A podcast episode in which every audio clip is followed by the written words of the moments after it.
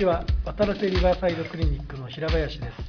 開業医の目線で専門医のゲストに人物像やご著書研究テーマに関する内容を伺う企画「医の深掘り」今回は脳卒中に関するお話を伺います。ゲストは東海大学医学部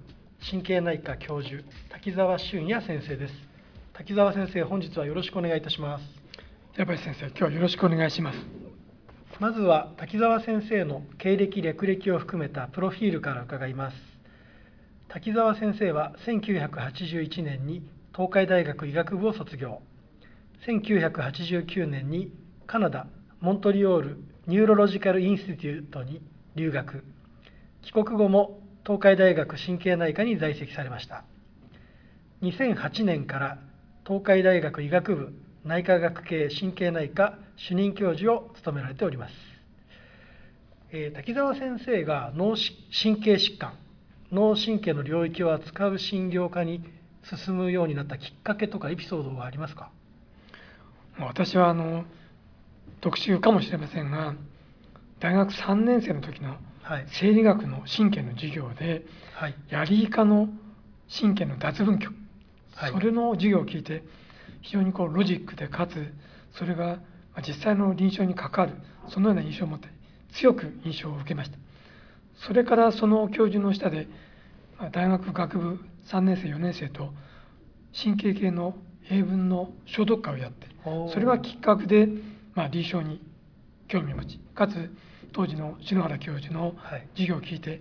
これは面白いこれしかないと思って神経内科に進むそういった経緯ですえその時の教授は何先生ですか、えっと、高平教授という高平先生ですか、えー、もう今はお亡くなりになったんですけど、ね、はい。えー、そうやりかをこう脳を取り出し神経を取り出して刺激を与える。そうですね。神経非常に長い神経で、はい、どうやって脱分極が起こってその情報が伝わる。まあ、それが次の神経でまたあトランスミッターを出して神経をこう情報を伝える。それが非常に興味深く思ったんです大学3年の時ですか。大学3年の時。で学生の時からもう教室に少し出入りして。そうですね。お先生は東海大学医学部の2期生ということですが、まあ、できたばかりの新設校としてこう入学するのに期待とか不安とかあったんですか強い不安がありましたそうですか私卒業生がいないので、はい、果たしてこの大学を出て医者になれるかどうかうん、もうそういった保証も何もないですし、うん、先輩も1学年上しかいないので、はい、まあ、常に日々不安と、まあ、希望と、うん、ただ先輩から試験問題だとかどういう状況か、はい、そういった情報もあまりいらないですし、日々が新鮮でかつ、まあ、新たな取り組みって感じで、まあ、6年間を終えて、なんとか医者になった、まあ、そういう形ですし、まあ、実は言えば医者になってからも深海内科の専門医初めて取るのも私が初めてですし、うん、まあ、その当時の篠原教授から「お前が落ちたら東海大のその名誉にかかるから 絶対ダメだ」まあ、そういう感じで、まあ、大学院専門医、まあ、全て、まあ、留学もそうですが、うん、常にそういったプレッシャーと、まあ、あの希望を常に要求されながら今に至ってる。そんな感じですかね。えー、大学時代部活動は何かされてたんですか？私はあの、まあ、たまたまですけど美術まあ油絵なんかやってたんでそういったクラブを作ったり、まあ、実は第1回の学園祭伊勢原祭の、まあ、実行委員長をやったり、そういうことで、まあ、いろんな他の大学とのつながりとかそういうことを感じて、まあ、伊勢原市という神奈川県の外れにある東海大ですけど、はい、都内のいろんな病院大学とつながって、うん、まあ、我々もこれから頑張っちゃいけないな、まあ、そう思った経緯で、まあ、今につながってるわけです。その油絵は今でもされてるんですか？全くやってないです。何か作品が残っているとか。まあ多分昔の実家に行けばあるんでしょうけど、えー、まああの40年はい。筆を握ってない。です、ね、見てみたいですね。何かのきっかけがありましたそうですね、はい。えー、先生はあの脳を研究するっていうことに関するやりがいっていうのはどういうことが考え感じてらっしゃいますか？まあ、いやあの脳卒中の患者さん非常に多いですしね、はい、年間117万人ぐらいいると言われてますし、うん。うん、まあ、そういった中で、まあ、いかにこう患者さんのアウトカムを良くしたり、またあのまあ、いろんな治療でも患者さんの10%ぐらいは TPA だとか血管内治療って形で血管脳の再開発期待できますけど、まあ、それ以外の患者さんはなかなかこうリハビリだとか、そういうことをしながらまた長期的に患者さんのリハビリまたは麻痺介護そういったことをこう我々が対応していかなきゃいけない、はい、すなわちアカデミックな部分と社会的な部分と、まあ、両方をこう我々は担う、はい、そういった意味ではやりがいがあると、うん、僕らは以前に思っています、ね、じゃあやっぱり臨床の方にやりがいを感じる、まあ、臨床のやりがいをまず最初のクエスチョンとして、はい、まあ、それを解決するために研究、うん、まあ、そういったものにこうつなげる、はい。まあ、そういった考えですかね。はい。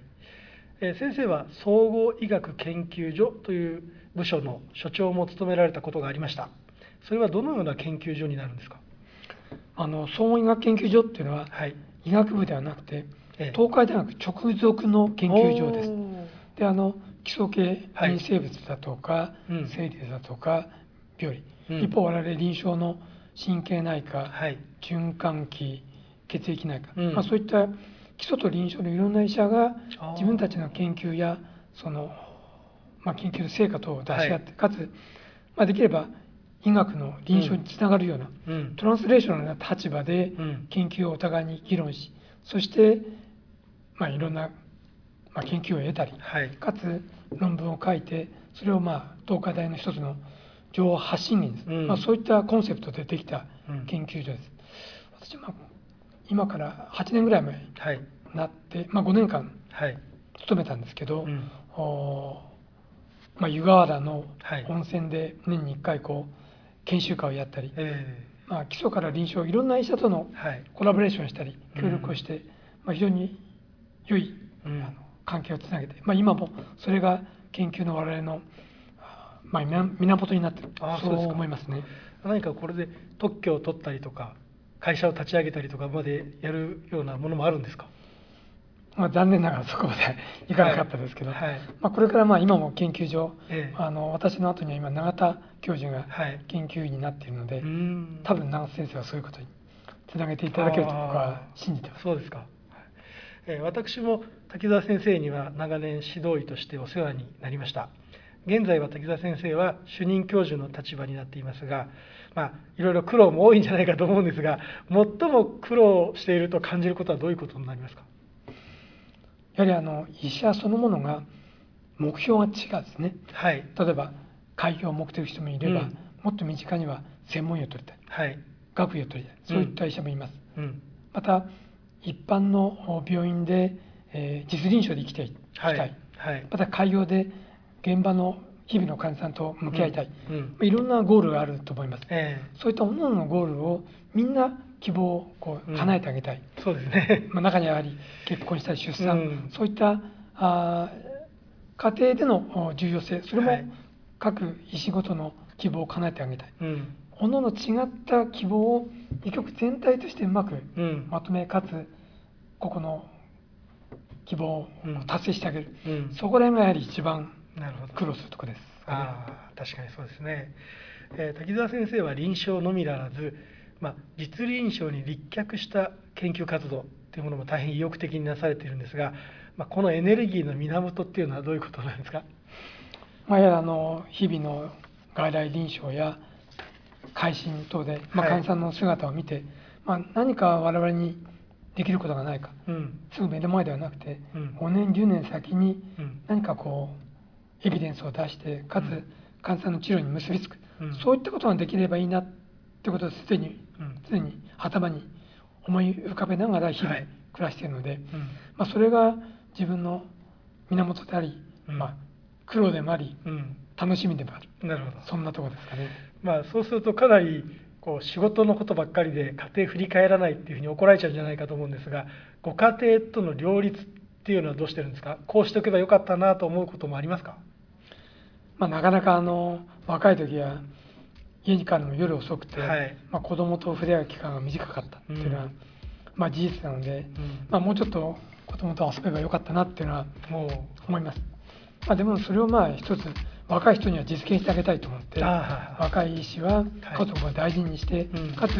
臨床研究もできる、うん、まあ、そういったことを、まあ、自分の反省を踏まえて、はい、えー、みんなには実現してもらいたいと思いますね。はいありがとうございました。それでは第2部に続きます。